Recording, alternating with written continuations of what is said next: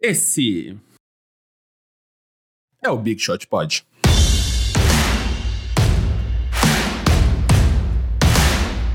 Fala, amigos do fone, amigos da, do vídeo, amigos da internet, amigos do, do basquete arte. MM aqui, com ele, Gustavo Mantovani. Olá, amigos, tudo bem? E Guilherme Pinheiro. Bom dia, ouvintes do Big Shot Pod. Bom dia, Anthony Davis. É. Patrono. Já... Bom dia, patrono do, patrono, do Big Shot Pod, é, né? Pra nosso... quem... nosso mascote, quase, né? Mascote não. Mascote não, ídolo, é diferente. Ele foi, digamos que ele foi é, o tema da nossa primeira temporada, né? Que Sim. a gente falava dele, programa assim, outro também. E, bom, a gente já vai falar do jogo de ontem. Eu tô, hoje eu tô clubista, hein? Eu tô com meu boné de Los Angeles aqui. Los Angeles Dodgers, no caso. É, Irônico, tô... pra quem sempre descascou o, o esporte do bastão e bola, né? Irônico alguém estar com o boné do Los Angeles Dodgers. Eu chamo de bastão e bola porque no episódio da Peppa Pig, que meu filho assiste muito, eles não chamam de beisebol na, tra na, tradução. Eles chamam de bastão e bola. E eu, achei, eu acho mais legal chamar de bastão e bola. Então a partir de agora eu chamo o beisebol de bastão e bola. Só para deixar claro, eu gosto muito dos de, dos bonés do Dodgers. Eu acho eles muito bonitos. Eu tenho uns oito bonés do Dodgers, dos mais variados tipos. É verdade. Com, confirmo essa informação. Eu não estou com o meu boné do Dodgers, mas quem está vendo no YouTube sabe a forma que eu tomei nesse episódio. Então, nesse episódio, estou num formato diferente. Se você quer ver, você tá só ouvindo o podcast, corre lá pro YouTube, no. É só procurar, é Big Shot Pod lá. Que o programa aliás, vai estar tá lá. Aliás, eu queria comemorar. A gente bateu 3 mil assinantes para um podcast. Eu acho uma marca relevante, né? Então, queria agradecer. Se você tá indo, tá chegando aqui no YouTube porque você quer ver a cara que o Marcel tá, aproveita e já dá aquele subscribe. Vavo, você que é youtuber, como é que é todos os recados? É, é o sininho, é não sei o quê? Aponta pra cá, aponta pro lado, como é que é? Oh, o, o, a, a routine dos recados é, tem que... Eu não faço isso, mas eu sei que é, tipo, tem que se inscrever, tem que dar like no vídeo, porque aparentemente o algoritmo gosta quando dá like e mostra para mais pessoas. E tem que ativar os sininhos, porque quando publica um vídeo novo, tu recebe um aviso no e-mail ou, ou aqueles uh, notificações no celular dizendo que saiu vídeo novo. Então é isso, gente. Se inscrevam no canal do YouTube, ativem os sininhos e deem like. Não necessariamente nessa ordem. Pode ser em qualquer ordem, mas. Você vê que o Vava é um youtuber autodidata, né? Porque a galera que estuda, que vai para a universidade do YouTube, eles ficam seis meses apre aprendendo recados 101. E aí, você seis meses falando: Ó, oh, então clica aqui, ativa aqui, liga não sei o que, aperta aqui, não sei o que. O Vava aprendeu tudo sozinho. Isso aí, eu, eu tanto não fui às aulas que os, os, recados eu dou no final do vídeo. Aí, porque daí, se o cara quiser passar pro próximo vídeo, ele já passa e não precisa escutar, entendeu? Porque eu odeio quando eu tô vendo um vídeo ali, aí com 30 segundos o cara começa. Mas antes de assistir ao vídeo, se você quiser, não sei o que, receber. Aí o cara fala 40 segundos de recados e eu fico pra, passando pra frente, assim, passa pra frente, passa pra frente, passa pra frente, até começar o vídeo de verdade. Por isso que eu dou os recados no final, pra não, pra não incomodar. Falando em recados longos, assine o Big Shot Pod All Stars. Então, aqui, ó, a gente tem bastante amigos aqui que estão entrando agora nesse finalzinho. Então, bem-vindos aos novos Big Shooters. E se você quiser entrar para o começo da próxima temporada, logo mais, acabando essa temporada, as pessoas que ganharam aqui, infelizmente, vão sair. Então, e a gente vai querer pessoas novas aqui com a gente, como você, ajudar a gente aqui a fazer um podcast melhor. Então, se você está vendo no YouTube, tem aqui embaixo, tá passando o link. Se você tá ouvindo, tem na descrição, mas é pelo PicPay. picpay.me, picpay.me barra BigShotPod tudo junto, entra lá, apoia a gente, 15 reais por mês. E é isso, né? Já vamos começar a se preparar para as finais da NBA, na bolha próxima temporada e, ó, e, o, e o nosso novo quadro, né? Nosso novo quadro que é me arranja um time. Então me convence aí a torcer pro seu time. A gente vai. Estamos ah, pensando na dinâmica aí. Mas o, o olha, sonho olha o que eu é pensei gente... agora. Olha. Fale, fale. Marcel, olha o que eu pensei agora. A gente tem que conseguir um patrocínio. E aí a pessoa que for a vencedora do time, essa pessoa vai contigo assistir na quadra um jogo desse time nos Estados Unidos. Que tal? Não, peraí, peraí. Vamos todos. Vamos fazer assim, Pode né? ser. Aí de- depende do patrocínio. Depende do valor do, do orçamento do patrocínio. É isso, ó. O Vavão ficou então de conseguir um patrocínio pra gente. Pra gente. pra você aí que escolheu, que ganhar a competição e eu torcer pro seu time na próxima temporada. Pra gente ir pra Estados Unidos. Se os Estados Unidos não, não implodir e o Corona não tomar conta de tudo, os zumbis acontecerem, né? 2020 aí, se season finale vai ser um estrondo desse ano. Então, vamos lá. Então já, ó, então já vai preparando aí a sua defesa de como você vai defender seu time. Eu achei que Assim, ia falar, já vai preparando aí o passaporte o visto. Cara, talvez a gente vai lá pro ball, né? Talvez eles me convençam a torcer pro, pro time da Nigéria, da NBA, da africana e não na NBA americana. Então vamos lá e assim como os, os garotos vão defender seus destaques iniciais. Por favor, Vavo. Vavão. Bom, os destaques iniciais, assim como nas últimas duas ou três semanas, são os prêmios dados pela NBA em doses homeopáticas ao longo dos últimos, das últimas semanas. Nessa semana saíram o prêmio de MVP e saíram os All-NBA Teams, que são os times dos melhores jogadores da NBA, respeitando posição, mas não tanto, né? Saíram três times, dois armadores, dois alas e um pivô, assim como saem todos os anos, e nós iremos debater agora. Então, começando pelo prêmio de MVP, onde o, o ídolo máximo de Guilherme Pinheiro, LeBron James, se sentiu deveras injustiçado por receber apenas 16 votos da, da centena de votos possíveis para o prêmio de MVP. Ao mesmo tempo, ele reconheceu que Yannis Antetokounmpo foi um bom vencedor, então era algo que a gente já esperava, Yannis vencer esse prêmio.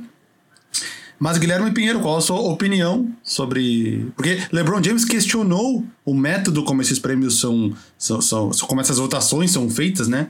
E é, e é feita desse jeito há muito tempo, né? Eu não- Eu não me lembro quando não era feita desse jeito.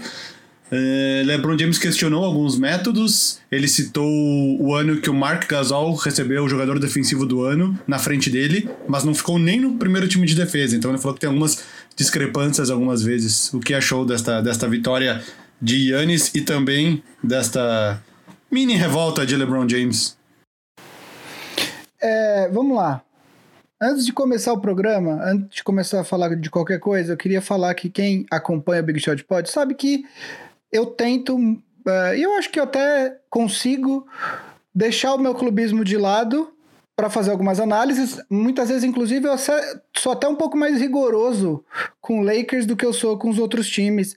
É, vou dar um exemplo aqui do, do de quando eu fiz um Power Rankings no- entre uma temporada e outra, que eu coloquei o Lakers acho que em oitavo, nono, e o Vavo no programa seguinte, eu tava sozinho nesse programa, o Vavo no programa seguinte falou, acho que o Gui foi rigoroso, eu teria colocado o Lakers mais alto e tal, não sei o quê.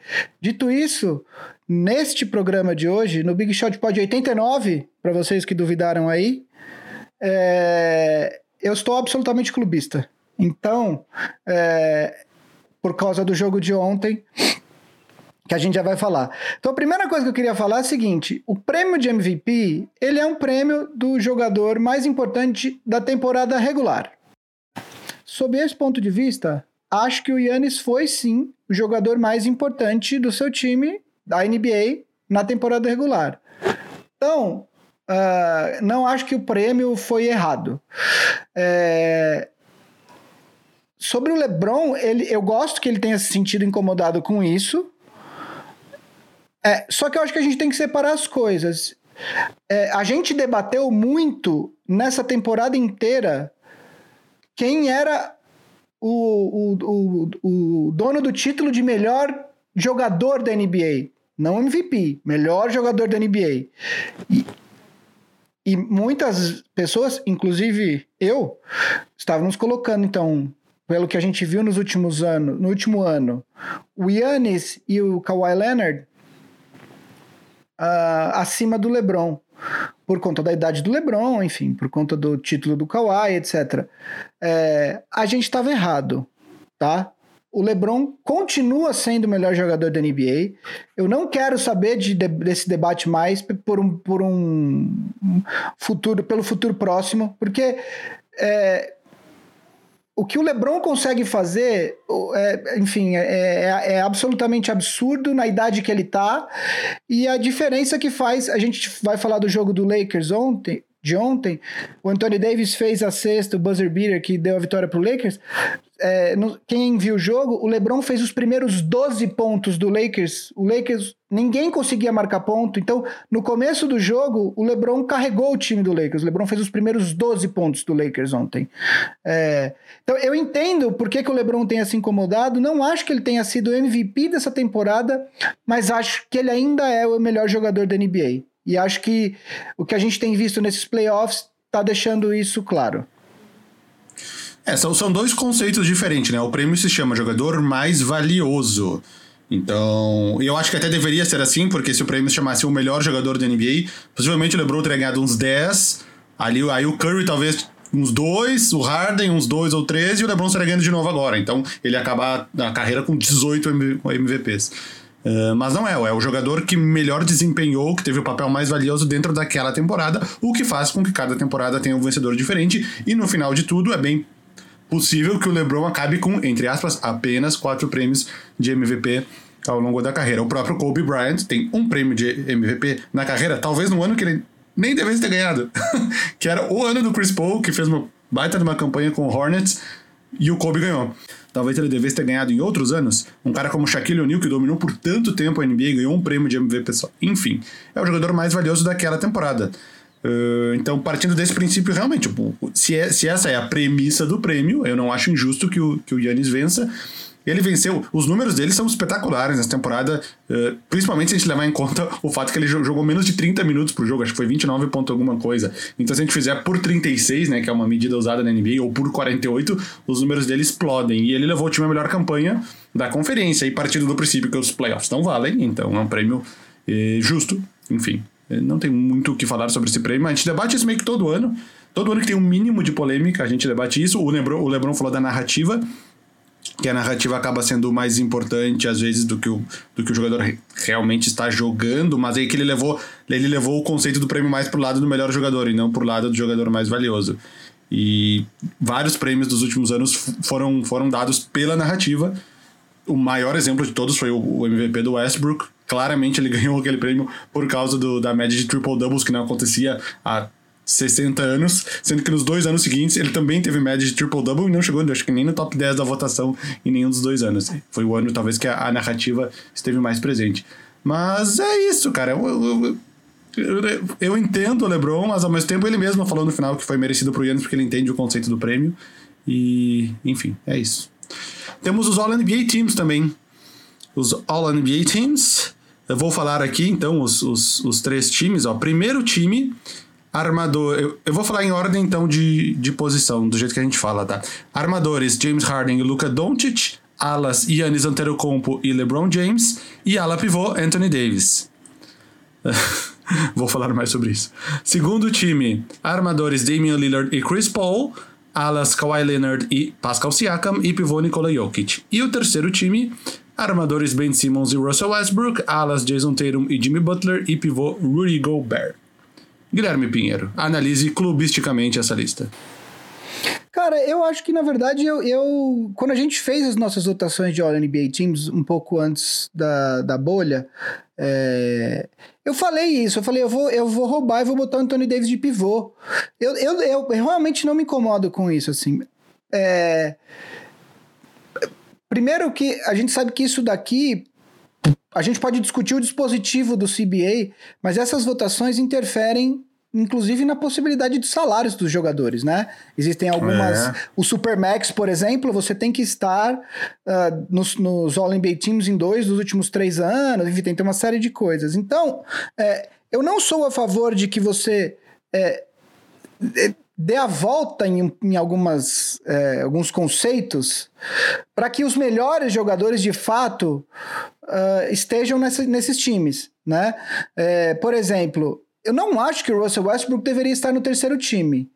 É, se algum outro jogador, se você precisasse distorcer um, é óbvio que você não vai botar fazer um time com cinco pivôs, né? Não é isso que eu tô falando. Mas sei lá, se algum outro jogador precisasse estar, sei lá, uh, algum, uh, sei lá, o, o sei lá, vou dar um exemplo aqui, o CJ McCollum, tá? Não, não, não, não é Bradley Bill, McCollum. Bradley Bill. Bradley Bill, por exemplo, é, e vai impactar na capacidade dele de, de ganhar dinheiro nas próximas temporadas, quando ele for assinar outros contratos, eu sou a favor de que se troque, tire um jogador que de repente não é tão merecedor, para que entre outro da posição. Ah, o Anthony Davis é pivô? Não, ele começou a maioria dos jogos de, de power forward, mas ele joga muito tempo de pivô e tem jogado nos play. Tudo bem, a votação é temporada regular, mas quando o bicho pega, o Lakers sabe que o Lakers precisa ter é, o Anthony Davis de pivô. É a melhor formação do Lakers, é a mais perigosa com o Anthony Davis de pivô. Então ele joga, e ele jogou na temporada regular, ele não jogou metade do tempo, mas jogou. Então, assim, eu não, eu não vejo tanto problema nisso, assim. É, é, acho que faz sentido que, que você mexa um pouquinho nas regras para que os cinco melhores jogadores da temporada estejam né, nesse time. Se você for olhar para mim, na regra, na, na média, quer dizer, os cinco melhores jogadores da temporada estão nesse time. O Kawhi Leonard, eu, de novo, eu só desconsidero porque ele tem o lance do, do do load management, e aí ele não joga alguns jogos e tal. Então, para mim não é um absurdo, por exemplo, como também não seria se o Doncic estivesse no segundo time e o Kawhi Leonard estivesse no primeiro, tá? É, acho que tá justo, você pode discutir, ah, Anthony Davis é pivô, não é e tal, mas dentro do, do que a gente tinha discutido, é, eu acho que inclusive, eu não vou lembrar agora, o nosso terceiro time, eu acho que o Westbrook não tava, eu tô tentando lembrar quem que tava, Vavo. No nosso time? É.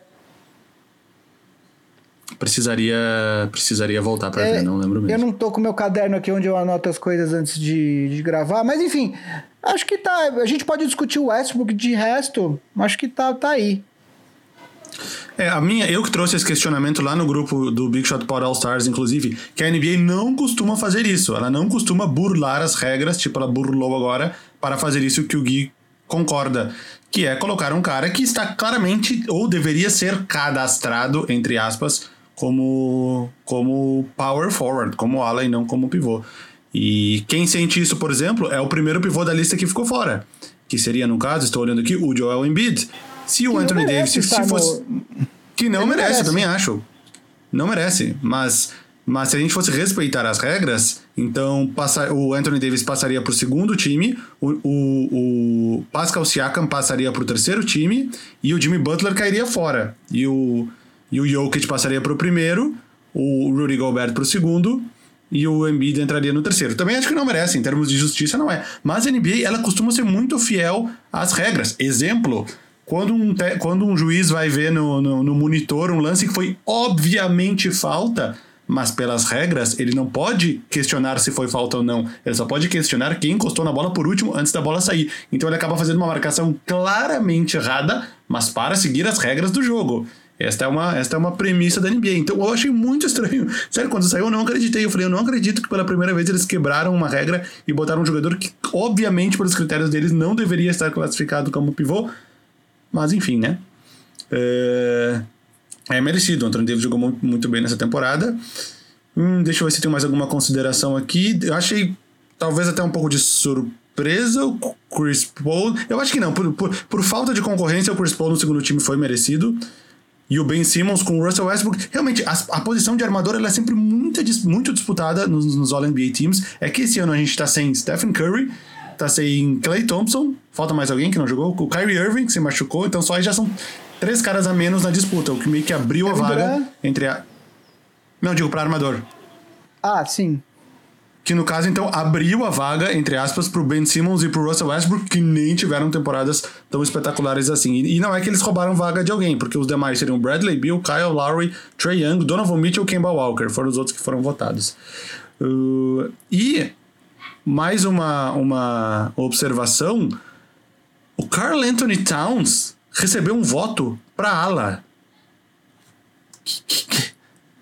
Quem, então, quem vota? Quem, quem faz isso? Quem faz isso? Eu acho. Ele então, nunca jogou acho, com, com, nenhum outro pivô em nenhum momento de nenhuma partida. Ô, Vavo, então, complementando o que eu disse, então, só rapidinho, eu acho que é, eu acho que a gente é importante levar em consideração o contexto, entendeu? Então, por exemplo, se o, o se você tivesse um pivô que muito merecedor de entrar, daí talvez fazer essa, essa esse malabarismo para botar o Anthony Davis no primeiro time, eu poderia falar, bom, de fato, porque daí você deixou um cara muito merecedor de entrar. Mas olhando o contexto todo dessa temporada, eu não tenho problema com isso. É isso que eu quero dizer, entendeu? Sim. Não, e no final, os cinco jogadores mais votar, mais que mais pontuaram na votação foram o primeiro time. Se tivesse acontecido isso do Jokic ficar como pivô e o Anthony Davis no segundo time, aí seria um cara com menos votos do que outro que teve mais votos. Mas enfim. Uh, os times de rookie, para quem não sabe, eles não respeitam posição. São os cinco mais os cinco mais votados são o primeiro time e os cinco os, do sexto ao décimo são o segundo time. Então, o primeiro time de rookies podem ser cinco armadores, podem ser cinco pivôs, não faz diferença nenhuma. Mas no caso do All-NBA First Team, eles costumam respeitar a posição. No All-Star Game, a NBA mudou, né? Há 10 anos atrás, as posições de ala e pivô, em vez de fazerem dois alas e um pivô, necessariamente, eles mudaram para três jogadores dentre alas e pivôs, três jogadores de front court. Isso porque no lado do leste estavam começando uns pivôs muito fracos, que eles quiseram, acho que, dar uma, uma, uma mexida nisso. E até hoje nunca teve dois pivôs, né? Que poderia ter acontecido, de estarem dois pivôs no front court, nunca teve até hoje, mas também acho que é questão de tempo até acontecer novamente. É isso dos times, eu acho, então, né? Mais alguma consideração? O Andrew Drummond Não. ganhou um voto de segundo time. Deve ser a mesma pessoa que botou o Carl Anthony Towns de, de, de, de ala. Hum, no mais, acho que é isso. Ah, teve uma jornalista, Maria Taylor, que, que não colocou Anthony Davis em nenhum dos três times. Rolou um baita debate no Twitter porque teve um jornalista do Twitter que o cara reportou, falou. A Maria Taylor foi a jornalista que não colocou Anthony Davis em nenhum dos times. E aí a Jamel Hill, que é uma jornalista que é da ESPN, ou já foi da ESPN, se eu não me engano, que, tem uma atração grande, virou e falou assim: você não deveria ter tweetado isso porque você colocou um alvo nas costas dela. E aí começou um lance, tipo, o cara, o cara não. O cara não. O cara não tweetou pra falar, ah, uma mulher, porque daí começou um debate sobre machismo, não sei o quê. Enfim, eu não sim, vou nem sim. entrar nesse ponto, mas o ponto é, é. O cara ele só reportou uma informação que é pública falando, ó, fulano, e aí depois a Maria Taylor veio e falou, cara, eu errei, eu esqueci, errei, erro meu, ela, ela, ela ela, ela não tentou defender, ela falou, putz, errei. Só isso, enfim. É. Não teria feito diferença nenhuma na votação. É. Mas realmente, dos cinco, dos cinco titulares, todos eles receberam 100 votos no primeiro, no segundo ou no terceiro time. Tipo, o Harden, o Doncic também. O LeBron e o Yannis. E o Anthony Davis é o que tem 99 votos. É, vamos falar do Clippers, Valvo? Antes Vamos falar do. Galera, o, o, Gui, o Gui tem algumas palavras para falar agora. Eu vou dar uma saída aqui. Volto daqui a 10 minutos. Não, cara. É, é mentira, é, tá? Eu tô aqui, vocês estão vendo no vídeo que eu tô aqui. A galera no grupo do All Stars me pediu para gravar depois do, da eliminação do Clippers no pro Nuggets e tal. É, e o que eu o que eu fiquei pensando, eu não queria gravar tipo na, na empolgação de tipo porque como torcedor, aí eu tô falando como torcedor, a gente leu a temporada inteira todo mundo colocando Clippers acima do Lakers, Clippers favorito, Clippers. E eu fiz isso, o Val fez isso. Enfim, é, no começo, quando o Clippers montou esse time, a gente olhava para o elenco do, do, do, Clippers e falava: realmente é o elenco mais forte, realmente esse time é o favorito, etc. É, porém, o que começou a me incomodar ao longo da temporada é o seguinte: tem, tem uma frase que é atribuída ao Keynes, que é um economista famoso, né? Quando você escuta a escola keynesiana e tal, que diz assim em inglês: When the facts change, so does my opinion. Basicamente, quando os fatos mudam, muda também a minha opinião. O que faz total sentido, né? E o que a gente viu essa temporada aqui é que. É, e aí eu, eu, eu digo isso sobre. não só sobre a imprensa especializada, mas muito sobre, também sobre torcedores. O Clippers deu constantes mostras de não ser o time que todo mundo achava que era muito tempo, muito tempo, né? É, e a gente, os jornalistas continuavam ignorando o que o Clippers mostrava de fato e colocando o Clippers numa posição de favoritismo, numa posição de time mais forte, numa posição de candidato ao título, ignorando completamente o que a gente via no, no, na quadra. É, eu, no episódio 61, eu falei isso daqui, ó. É, eu acho que tá na hora da gente começar a olhar pro, pro Clippers e falar, mas tá, até quando a gente vai olhar para o Clippers e analisar o time pelo que o time poderia ser e não pelo que ele é, né? Porque assim, o Clippers nessa temporada tem derrotas absolutamente inexplicáveis. O, o, o, Clippers tem uma derrota em casa para o Memphis por 24 pontos. É, perdeu do Sacramento Kings. Uh, uh, essa já semana. duas vezes nessa temporada. Não perdeu só um, perdeu duas vezes, né? Tem uma derrota pro Minnesota é, por, cento e, por 142 a 115 num jogo que, se eu não me engano, acho que o Towns ou, ou o Russell, que tinha acabado de ser trocado, nem jogaram, né? Então, assim, é, o Clippers é um time que, que, que joga como se já tivesse conquistado o mundo, sabe? E, na verdade, o Clippers não conquistou nada. Eles ganharam, entre aspas, off-season. Mas, assim, o Clippers não conquistou nada. Então é muito assim, uma hora a gente precisa começar a olhar pro, pro, pro, corpo, pro corpo de trabalho do Clippers e não pelo pro potencial, né? Porque a gente já tá com dois terços de temporada. Se esse time acha que eles vão ligar uma, uma, um, uma, uma, uma alavanca nos playoffs e vão passar o carro em cima de todo mundo, não é assim que funciona. O que, que eu tava querendo dizer? O Clippers continuava não mostrando o que a gente esperava do Clippers né?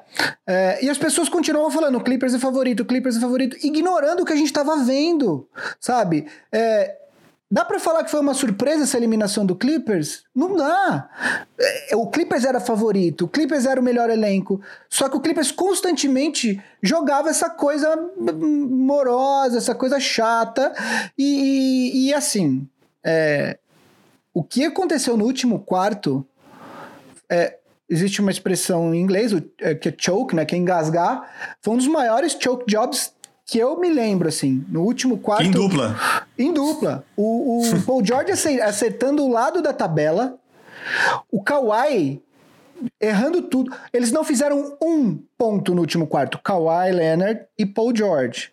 É... Sobre o Kawhi Leonard, eu acho que a gente tem que discutir, eu não vou falar aqui hoje para não alongar muito o assunto, mas a gente tem que discutir é, ele na, nessa off-season, porque eu, eu, pensei um pouco aqui, eu acho que o, eu acho que o Kawhi Leonard, embora ele seja é, talentosíssimo e com certeza um dos três melhores jogadores da liga hoje, eu acho que ele não é um líder, um líder no sentido o cara que, que vai carregar o time. Eu acho que ele entrou nesse time do Toronto, mas onde ele não ele fazia o papel que é o dele, que é de jogar, mas o papel de, de, de, de, de motivar o time, você tinha outros atletas naquele time que faziam isso, o próprio Gasol, Kyle Lowry e tal.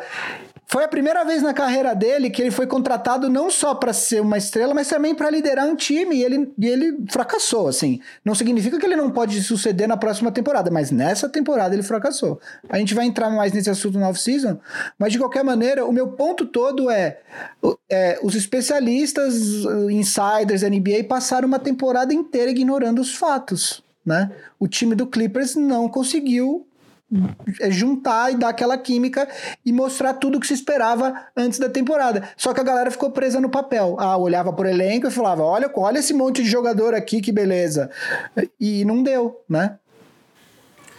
É, eu, eu, eu fiz um vídeo no Boom Chacalaca falando uh, especificamente sobre o futuro dos Clippers. Eu foquei mais nessa parte do que aconteceu e de qual é o futuro do time. Aí eu analisei uh, que depois da próxima temporada o, o Kawhi e o Paul George podem sair se, se vier a ser um fracasso novamente, porque eles têm um player option para a temporada 21-22. Eu falei que o contrato do Lou Williams acaba em 2021, ele vai poder sair. O Montrezl Harrell e o Marcus Morris saem agora. Eu falei de todas as picks que foram trocadas para conseguir trazer o Paul George e as picks que restam para os Clippers e, e os pick swaps, enfim. E, eu, e eu, no final do vídeo, eu falei bastante sobre isso, foi um dos vídeos mais populares aqui do, do, do canal até hoje. E depois, na sequência, no final desse vídeo eu falei de outros assuntos que poderiam ser mais aprofundados. Eu falei do Doc Rivers, que se eu tivesse falado tudo do primeiro vídeo ia ser um, um, um, um, vídeo de meia hora e eu faço vídeos de 10 minutos, que é o que eu consigo editar a tempo. Eu falei do Doc Rivers, eu falei que poderia ser conversado sobre os auxiliares, que são o Tyrone Lu e o Sam Cassell, e ambos estão sendo cogitados para assumirem técnicos, uh, o papel de técnicos principais em outra franquia nessa próxima temporada que tem várias vagas em aberto e o quanto essa a imagem deles estaria arranhada depois dessa eliminação. Eu falei do que poderíamos falar do legado do Kawhi, até onde isso mancha o legado do Kawhi Leonard, que é praticamente impecável, era praticamente impecável até esse momento, desde a época de Spurs e, e Toronto Raptors. E falei do Paul George. E falei, eu questionei o status do Paul George dentro da NBA. E depois dos comentários da galera nesse vídeo, eu fiz um outro vídeo dois dias depois falando só sobre o Paul George. E o, o, o, título do vídeo eu coloquei assim: Por que diabos tratamos Paul George como uma super estrela da NBA? em que ponto ele se tornou uma super estrela da NBA para merecer esse tratamento, essa, essa cobrança que ele recebe hoje como se ele fosse um LeBron James ou um, um Kawhi Leonard ou um Giannis ou um James Harden, enfim.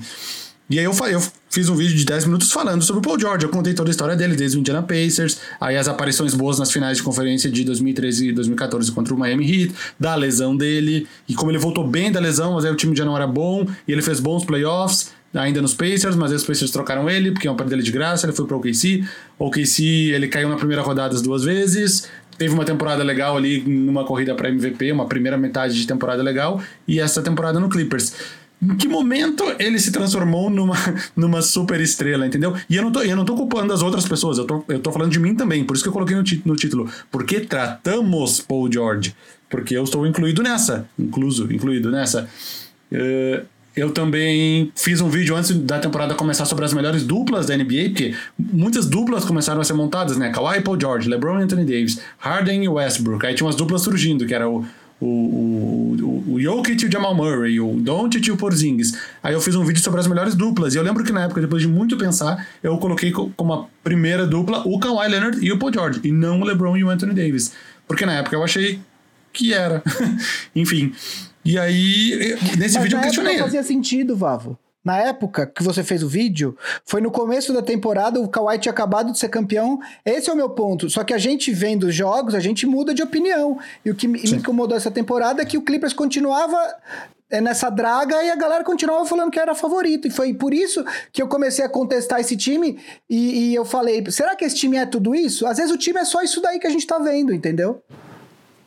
Exatamente. E aí, do futuro do Clippers, cara, pô, o, o, Clippers ele tem mais uma chance de mandar bem e ser campeão, que é nessa próxima temporada.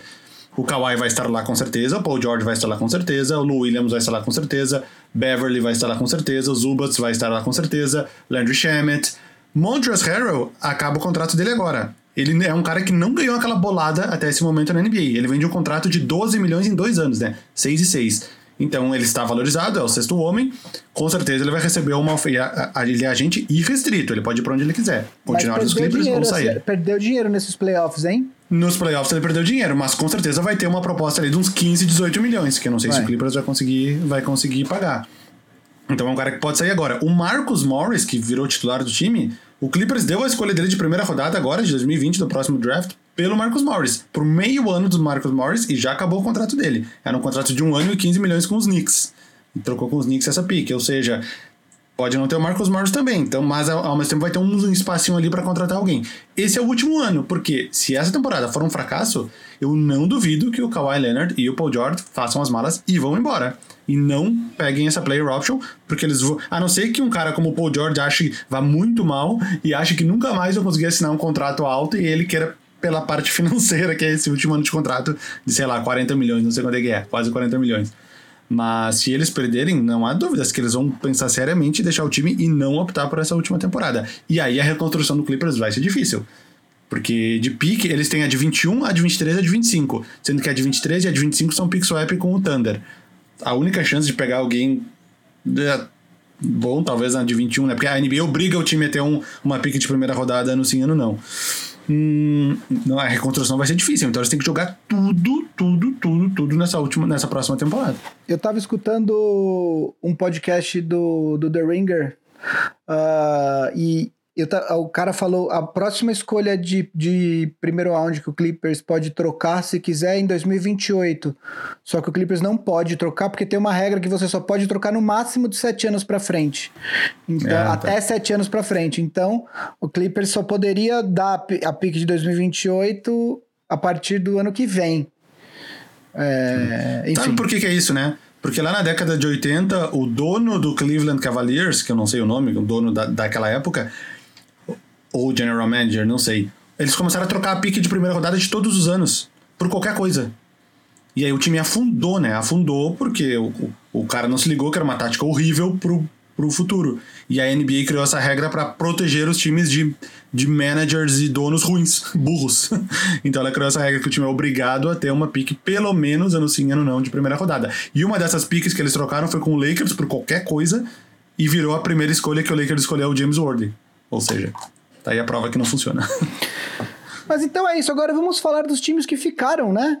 Dos times que estão na, na, na bolha ainda. Quatro, temos quatro times na bolha. No leste nós temos Miami Heat e Boston. E no oeste temos Los Angeles Lakers e Denver. De, Vava, a gente começa por onde? Vamos começar por. Tu, tu, tu, teu olho tá brilhando para falar do Lakers, fique à vontade. Olha, gente, ontem à noite foi, foi difícil dormir. É, eu acho. É, a primeira coisa que eu acho que o Lakers tinha que pagar mais um pouco pelo Anthony Davis, que foi pouco. Eu acho que eu faria a troca, sabendo do que a gente sabe hoje, eu faria a troca de novo e colocaria mais coisa. Vende um pedaço da Califórnia, manda para New Orleans, faz o que precisa fazer. Manda o Clippers para Califórnia, para New Orleans. Eles é... podiam, eles podiam como compensação, tipo quando um, um jogador de time brasileiro é vendido na Europa e o time brasileiro ganha uma compensação, eles podiam agora, por exemplo, dar o Kuzma como Exato. compensação na próxima temporada, dar de presente. Foi Podia ter alguma regra assim. Kuzma também. Exato. É. É, cara, o, jogo de ontem é, é até difícil de falar. Vamos lá, o primeiro jogo, o Lakers, é, os juízes estavam pitando tudo que era falta, o, o Jokic entrou em problema de falta logo no cedo, é, isso facilitou muito a vida do Lakers, que acabou abrindo, ganhou por 12 pontos, mas estava a 22, faltando 3 minutos, o, o Nuggets é, tirou ali no garbage time, era para ter ganho por mais, enfim, foi uma vitória tranquila. O jogo de ontem começou a seguir a risca a, a, o roteiro do que o Clippers fez, do que o Denver fez contra o Clippers, né? O Lakers chegou a estar ganhando por 16 pontos no terceiro quarto, o Clippers buscou, terminou acho que 82 a 78 o terceiro quarto, quatro pontos apenas. É, e aí tivemos aquele último quarto que todo mundo espero que tenha visto. O Lakers é, cedeu a liderança pro, pro Nuggets. Uh, antes da gente falar. Só uma do... correção. Só uma correção. Tu falou Clippers no meio da frase, é Nuggets. Ah, tá. É que eu tava tão esperando esse, esse confronto que, infelizmente, espero que o pessoal do Clippers lá em Los Angeles. Num universo alternativo, esse cenário aconteceu com é, Clippers no lugar do Nuggets. É, e aí, é, o, o, Lakers. Uh, uma, uma, uma, antes da gente falar do Game Winner, que foi uma, um assunto à parte. Uh, é importante dizer também a cesta que o Anthony Davis fez quando faltavam 26 segundos, que estava 101 a 100 pro, pro, pro Nuggets. Ele fez uma cesta faltando 26. Quer dizer, aquele lance ali é tão importante quanto o game winner, porque ele não deixou, se não seria uma outra posse. Uh, um time como o Nuggets podia ter metido uma bola de três com o Murray, que jogou muito. Uh, o, o, o, o Nuggets ontem, o Murray jogou 44 minutos. 44 minutos. Nesses 44 minutos, o, o Nuggets estava mais 16. O plus-minus do, do Jamal Murray foi mais 16. Ou seja, em 4 minutos, sem o Murray em quadra, o Nuggets foi menos 18 que basicamente mostra bem a importância que o Jamal Murray tem para esse time do Nuggets. É, eu li uma. No primeiro jogo contra o Nuggets, eu li um, um, jornalista que ele é setorista do Clippers, ele é torcedor do Clippers, ele é setorista do Clippers pela ESPN. E ele falou negócios que eu não tinha me atentado. Ele falou que a diferença entre o Clippers e o, e o Lakers é que o Lakers tem um jogo de mid-range muito forte com LeBron e com Anthony Davis e que o Lakers, quando o Lakers abre uma lideranças grandes, dificilmente ele deixa o time chegar muito perto, às vezes acontece, porque o Lakers não fica tentando chutes de três pontos, com chutes difíceis de três pontos, só porque agora a liga diz que é três pontos. O Lakers fica. É, aproveita tiros com, com alto aproveitamento de mid-range, de layups e de, enfim, enterradas, e aí é muito difícil um time tirar uma diferença muito grande do Lakers. Eu fiquei com isso na cabeça. É, aí eu fui ver o, os arremessos do Lakers ontem. Por que, que o Nuggets chegou? Sabe quantos arremessos de três pontos o Lakers fez no último quarto? 12. O Lakers, que não é um dos melhores. Calhou do Lakers ter aproveitado 50%, ter convertido 6. Mas o que o Lakers ontem, contra o Nuggets, fez no segundo tempo que não está acostumado a fazer. Chuto, começou a chutar de longe, começou a fazer tiros, começou a fazer arremessos com percentual baixo de aproveitamento, é, é, com grau, grau alto de dificuldade. E aí o Nuggets foi lá e tirou. Então o erro do Lakers ontem, é, para mim, foi isso. O que, que deu certo? Quando, quando o Pelinka conseguiu montar esse time, basicamente você apostou o quê? Na força da sua dupla principal. Falou assim: eu tenho a melhor dupla da NBA em termos de talento, né? Quando tudo der errado, eu tenho dois jogadores que estão top 5, top 8, sei lá, onde você, onde você coloca o Davis nessa lista. E foi isso. Ontem o Lakers ganhou porque tinha o Anthony Davis, porque se fosse só o LeBron, não ia ter ganho. Entendeu? Ontem ganhou porque era o Anthony Davis fazendo aquele arremesso. Se fosse o Kuzma, não ia ter ganho. Se fosse o Ingram, não ia ter ganho. Se, sei lá, se fosse. Eh, entendeu? Eh, ganhou porque tem dois jogadores é, de altíssimo nível. É isso. O último quarto, o, último, o segundo tempo do LeBron ontem foi bem fraco, né? Acho que ele fez seis pontos no segundo tempo inteiro. E, e não fazia nem parte da jogada final, né? Não era desenhada para ele arremessar, que seria o, o, o, normal, porque ele é um dos. Ele, se não me engano, ele é o cara com mais buzzer beater game winner na história não, da NBA. Ele disse assim, que né? era para ele. O, o, é, ele, era pra ele, ele deu uma entrevista falando que era, só que o Anthony Davis percebeu não sei o que e saiu livre atrás. Mas em tese era para ele. Ah, então esquece o que eu falei. Eu achei que a jogada não era desenhada para ele, eu achei até estranho. Porque ele é, ele é o cara com mais buzzer beater game winner da história da NBA ou da história dos playoffs, enfim. E ele não estava legal no jogo. Então, por ele não estar legal no jogo, e como eu vi a jogada acontecendo, eu achei que a jogada não era para ele. E, ó, curiosidade: os, os plus-minus do Lakers. Danny Green, mais 10. Dwight Howard, mais 10 em 12 minutos. LeBron, menos 9. é curioso isso, né? Porque o LeBron tava, tava em quadra na hora que o Nuggets foi tirando a diferença. E, e, o, e o Dwight Howard tem, tem tido esses, esses, esses, esses sprints nessas esses pedaços curtos que ele entra e tem causado um impacto legal no jogo. Assim como o Rajon Rondo, mais seis o Rondo. Uh, quer falar sobre a jogada final? Tem mais alguma coisa para falar do jogo em si? Realmente, tudo, eu concordo com tudo isso que tu falou. O Anthony Davis foi o grande nome da partida. O LeBron, o primeiro tempo dele foi muito bom, o segundo não foi. Caldwell Pope apareceu bem em alguns momentos específicos ali com uma ou duas bolinhas numa situação que poderia ter ficado pior, principalmente naquela bola de três do corner, que ele, que ele pegou a bola no pé, a bola escapou da mão, ele arremessou de qualquer jeito e, e acabou acertando. Uh, Kuzma não vem aparecendo tanto aí nos playoffs em geral e ontem não foi diferente. Markif Morris quase nada. O Caruso teve uns bons momentos ontem. Hum, então, o que eu, eu que, é o que eu queria falar, na verdade, é como esse elenco, esse elenco do Lakers. É, apesar de, do nível cair bastante depois da, da, da, dupla principal, o Lakers consegue tirar contribuições é, de. Sempre tem algum outro jogador que contribui, né? Você falou do, do, do Dwight Howard. O Dwight Howard no primeiro jogo fez 13 pontos. É, o Frank Vogel deu uma entrevista antes do primeiro jogo, falando que o Lakers ia voltar a usar os pivôs no, na série contra o Nuggets. E aí eu escutei. Uh, eu escuto muitos podcasts de basquete. Cara, geral metralhando. Como assim? Ele não sabe o que ele tá fazendo. É, se você. O Anthony Davis tem que jogar de pivô, não sei o que e tal. E, cara, ele só deu uma entrevista falando que usa, o, o Dwight Howard, apesar da contribuição dele ter sido pequena ontem, ele fez 13 pontos em 16 minutos no primeiro jogo.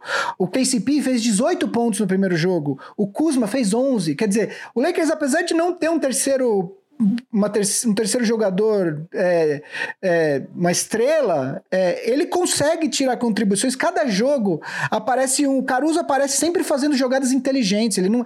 Ele, ele, ele, ele aparece muito nos chamados hustle stats, né? Que são aqueles, aquelas estatísticas que de jogadores que se esforçam muito, etc. e tal. É, isso não. Isso, isso muitas vezes se traduz no plus-minus mas nem sempre aparece na, no, um rebote, uma assistência. Rebote às vezes, dependendo do jogo e tal.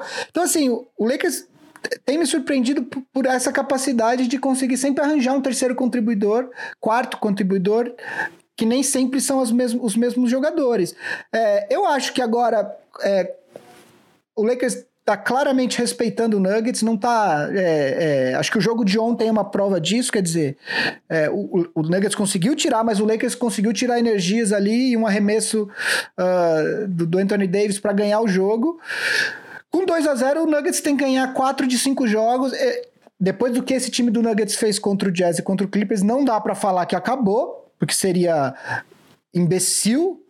Mas eu não acho que eu espero aí como torcedor que o time do Lakers vá dormir como dormiu o Utah Jazz, como dormiu o Clippers. Esse time do Nuggets tem que ser levado a sério. E, e, e vai continuar sendo levado a sério. E a última coisa que eu queria falar: você viu em câmera lenta a distância que a mão do Jokic passa da bola no, no último arremesso? O Davis tem que fazer o arco mais alto é, a bola não, não encosta no aro. Foi tipo. Foi um baita game winner, assim.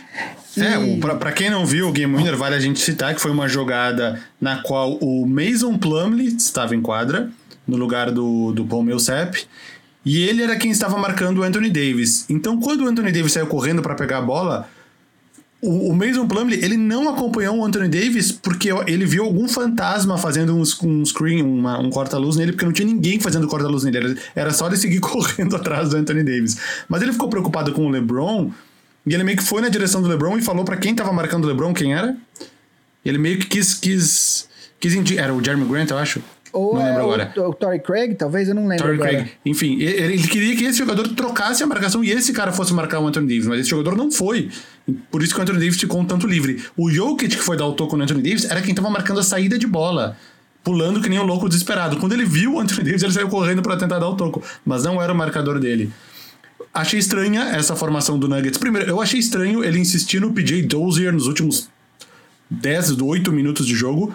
Ele estava, ele estava contribuindo em algumas coisinhas fora das estatísticas, tipo Caruso, assim, mas não é que ele estivesse tendo uma partida espetacular para continuar na quadra até o final.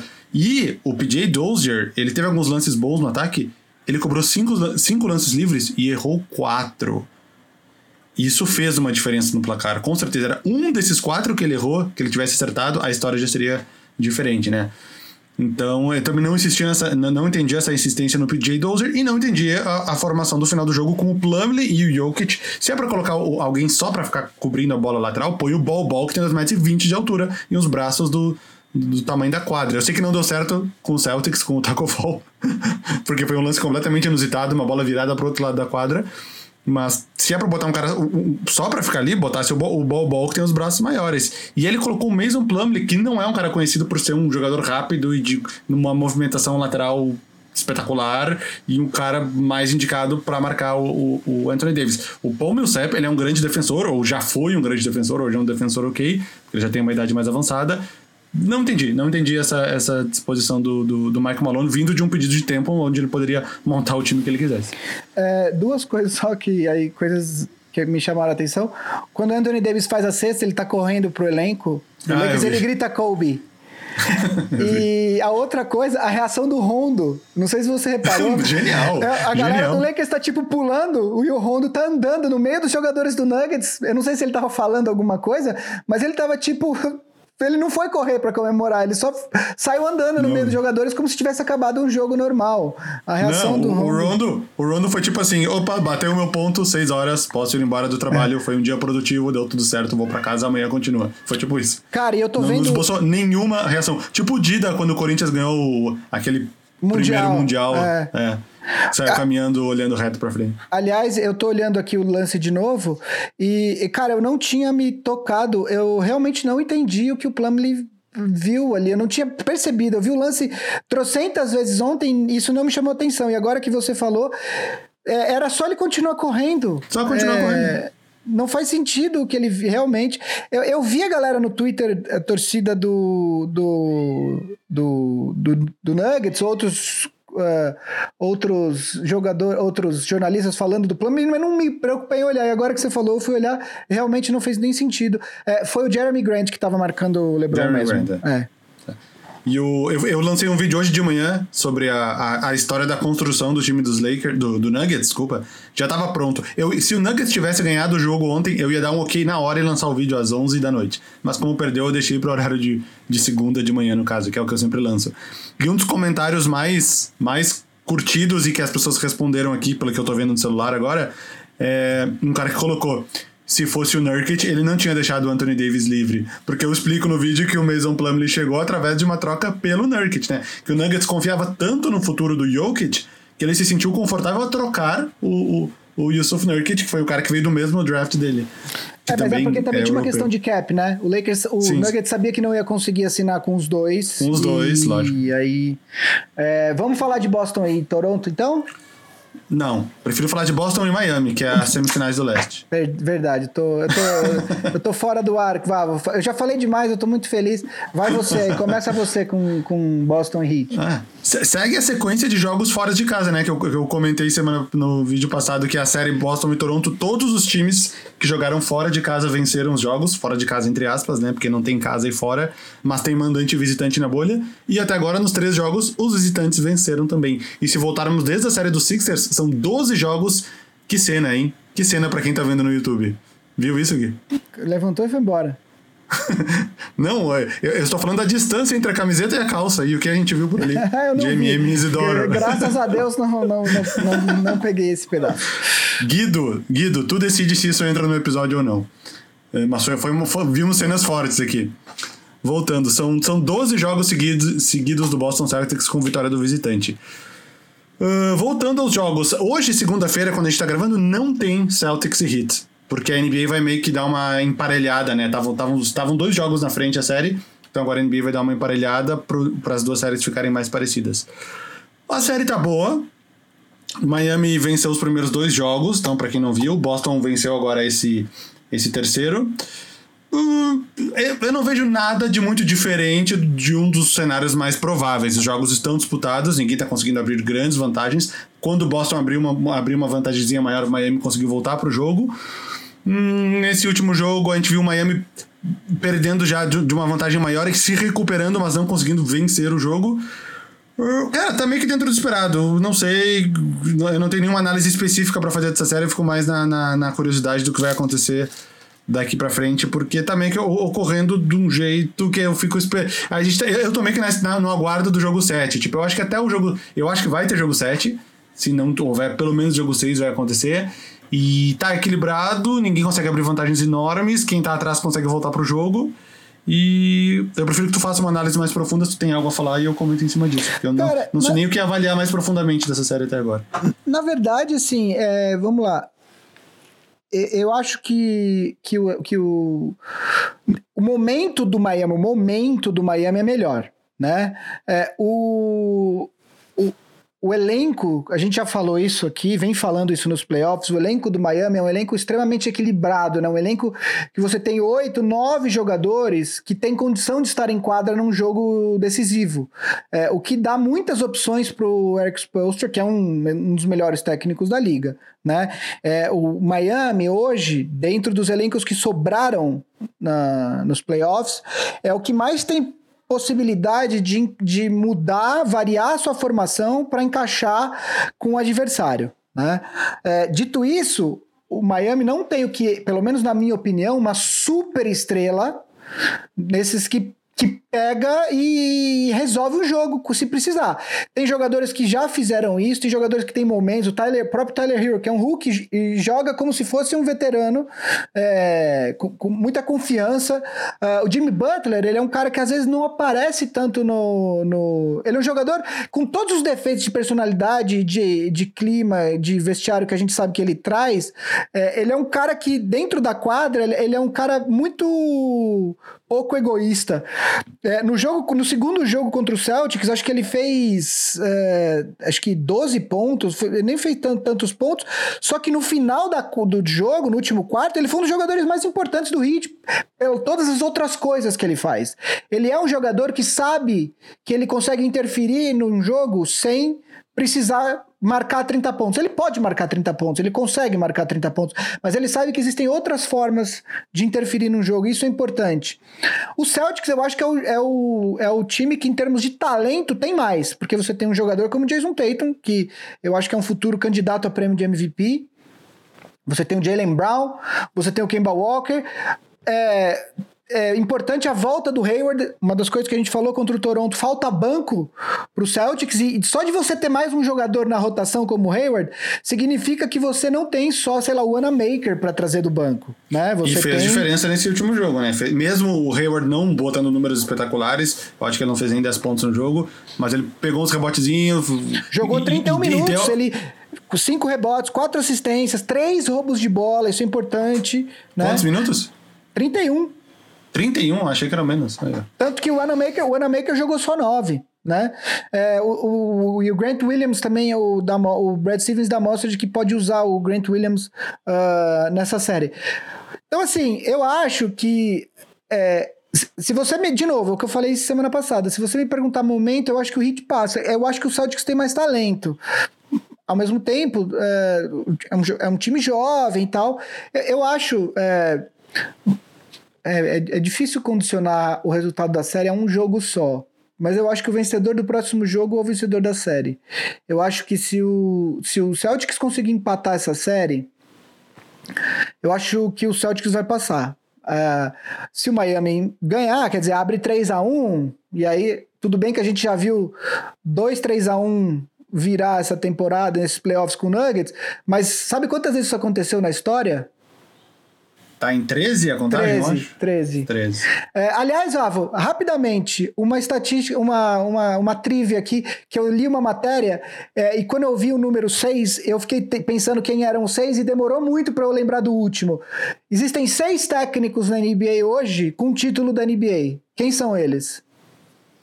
Seis títulos, seis técnicos com títulos. É. Nick, Nick Nurse, Steve Kerr, Tyron Lue não conta porque ele não é técnico Exato, nesse momento, ele né? não conta. Doc Rivers no Celtics. Três. Uh, uh, é difícil de supetão assim. Tô pensando agora nos últimos campeões. Eric Spolstra. Uhum. Quatro. Greg Popovich. Sim, o, esse, o que, esse sexto foi o que mais demorou pra eu lembrar. É o mesmo que o meu. Sexto? Uh, sexto. Rick Carlisle. Ele, mas cara, é. eu fiquei uma hora pensando, falei, cara, eu não vou olhar, eu vou lembrar, eu não vou olhar, eu vou lembrar. é... é que eu fui, eu fui, voltando na minha cabeça os campeões, 14, 13, 12, 11, chegou no Dallas. Cara, mas o falei, título ah, é de o 11 técnico. do Dallas, tipo, me, me, me, me fugiu, cara, eu não, eu, eu fiquei uma hora pensando ontem. É, enfim, é. é uma matéria sobre o Doc Rivers, inclusive. Uhum. É, mas então, eu acho que é difícil condicionar o resultado de uma série a um jogo, mas de verdade, eu acho, para mim, eu, eu tô com essa sensação de quem ganhar o jogo 4 vai passar a série. É, é uma aposta mais arriscada se for o Celtics, porque se tem mais três jogos, e aí pode acontecer qualquer coisa. Se for o Heat, é mais tranquilo, porque daí o Heat abre 3 a 1 e, e, e, e encaminha bem uma classificação para as finais. Quem que você acha que passa, Vavão? Eu acho que é o Miami Heat ainda. Eu acho que é o Miami Heat. E se eu, eu, eu, tá com cara de. O meu palpite antes de começar a série foi 4 a 2 Tá com cara de jogo 7, mas eu acho que o Heat ainda, pela força do conjunto, pelas opções o Heat ele tem usado muito o banco de reservas, inclusive deixando por um período muito alongado as reservas na quadra. Os jogadores tipo, tipo o Derrick Jones Jr., que, que praticamente nem jogou na série anterior, tem ficado bastante tempo em quadra. No jogo 2, eles deixaram por um período muito grande os cinco reservas em quadra, né? No caso, o Hero, o Godala, o, o Olinick, o Derrick Jones Jr. e o. Quem é o quinto? Agora não me veio a cabeça. Mas eles deixaram por muito tempo os cinco reservas em quadra e foi um período que o Celtics abriu uma boa vantagem. E daí no, isso foi no final do terceiro quarto. E aí no quarto quarto voltaram os titulares e recuperaram. Mas eu acho que da Miami Heat, até pela profundidade do elenco, é um alívio pro Celtics ter o, ter o, o Gordon Hayward. É, é, pode ser o fator que vai ser a diferença no final da série, porque 29 minutos de Brad Wanamaker por jogo não parece um time que vai se classificar para as finais da NBA. E é um alívio a volta do Gordon Hayward. Eu não tinha percebido que ele, que ele tinha jogado 31 minutos. Na minha cabeça, assim, no olho tinham sido uns, uns 20. Aliás, então é bom ver, é bom ver que ele tá recuperado. Para jogar 31 minutos, o cara tá recuperado. Né? É então... É importante também porque o Gordon Hayward traz um bigode de responsa pro time do Celtics, né? Assim como tu traz pro Big Shot Pods, para quem está vendo no A YouTube. gente sabe a importância de um bigode bem feito, Exatamente. entendeu? Então Saudades é isso, de né? quando o Ennis Cantor era um dos Stash Brothers. Hoje ele né, quase não joga, né? Então é isso, né? Acho que falamos. O Marcel tá inquieto ali, que ele tem que sair pros exames e tal. Ele já tá ficando inquieto ali, ó. Ele já tá. Não, eu tô colocando tênis. Ô Marcelo, esse, esse exame que tu vai pagar agora, tu vai pagar com cartão ou com, com dinheiro? Porque se tu se for pagar com dinheiro, tu acho que tu tem que pegar ele de dentro do teu cofre, né? Onde ele tá guardado. Na hora que você levantou ali, que segundo eu- o Vava, apareceu uma cena um pouco co- comprometedora ali. Eu não vi. Mas você levantou pra, pra, pra ir no banheiro, sei lá. O que, que eu fiz? Não, a hora que Ah, apareceu o cofre, a hora que você levantou. Segundo o Vava, eu não vi. Ah, Ô, Vavo, você.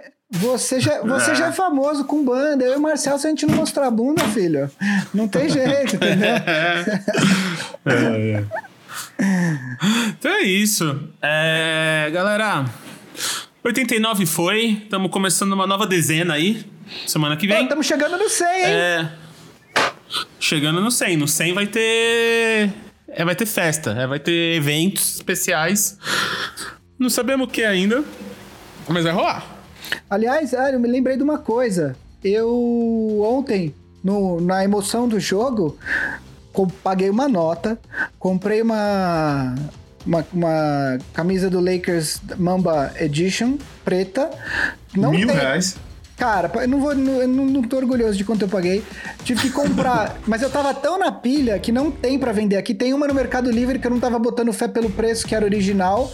Aí eu comprei lá fora e mandei entregar na casa de uma amiga da minha esposa, que tá morando lá, que vai vir pra cá mês que vem. Tá ligado? Tipo, eu nem falei com ela. Eu sabia que eu tinha o endereço dela, porque a Sofia já mandou comprar uma coisa pra ir lá. E comprei, velho. Na, na empolgação da vitória. O- Eu só queria então dedicar este episódio, né? O episódio número 89, pra quem duvidou. Pra aquele cara, lembra daquele cara? Eu esqueci o nome dele, o cara que falou que a gente chegaria no máximo a 88 episódios. O cara falou isso lá em dezembro de 2016, 17. Esse episódio 89 eu queria dedicar ao grande Lu Amundson. Lembra dele? Não. Lu Amundson, aquele cabeludão que jogou no Knicks, no Cavs, em vários times. Cara, não, mas. mas... Não. Ele era o camisa número 89 no, no Cleveland Cavaliers em 2015. Ele jogou em 2015 nos Cavs, então ele é um campeão da NBA, ou pelo menos ele participou da campanha, não sei se ele ficou até o final. Lu Amundson, camisa número 89. 89 também é o ano da Boa, parabéns. maior edição das eleições para presidente desse país, que era logo depois da, da- Foi a primeira eleição democrática A após a direta, né? ditadura, e tinham, tipo, trocentos candidatos, e os debates é, de 89. É, eu, eu pagaria pay-per-view pra ver eles hoje, porque eram demais, assim. Você tinha Mário Covas, Paulo Maluf, Collor, Lula, tipo, era, é, meu, era, era- eram outro, outros tempos onde a gente... Você quase Ene- teve Silvio Santos. Esqueceu dos melhores. Enéas Carneiro, Afif Domingos, Leonel Brizola Leonel Brizola, não, era demais, assim, tipo... e o Collor ganhou, que era o cara que começou as pesquisas com tipo 1%. E ganhou muitos votos porque ele era, um- ele era bonito, né? Verdade. Andava de jet ski, andava de carro. E é, e é por isso que eu não me. que eu não começo minha carreira política, né? Porque eu não quero ganhar. Então vamos lá. Semana que vem pro 90. É isso. Beijo. Beijo, abraço. Falou, gente.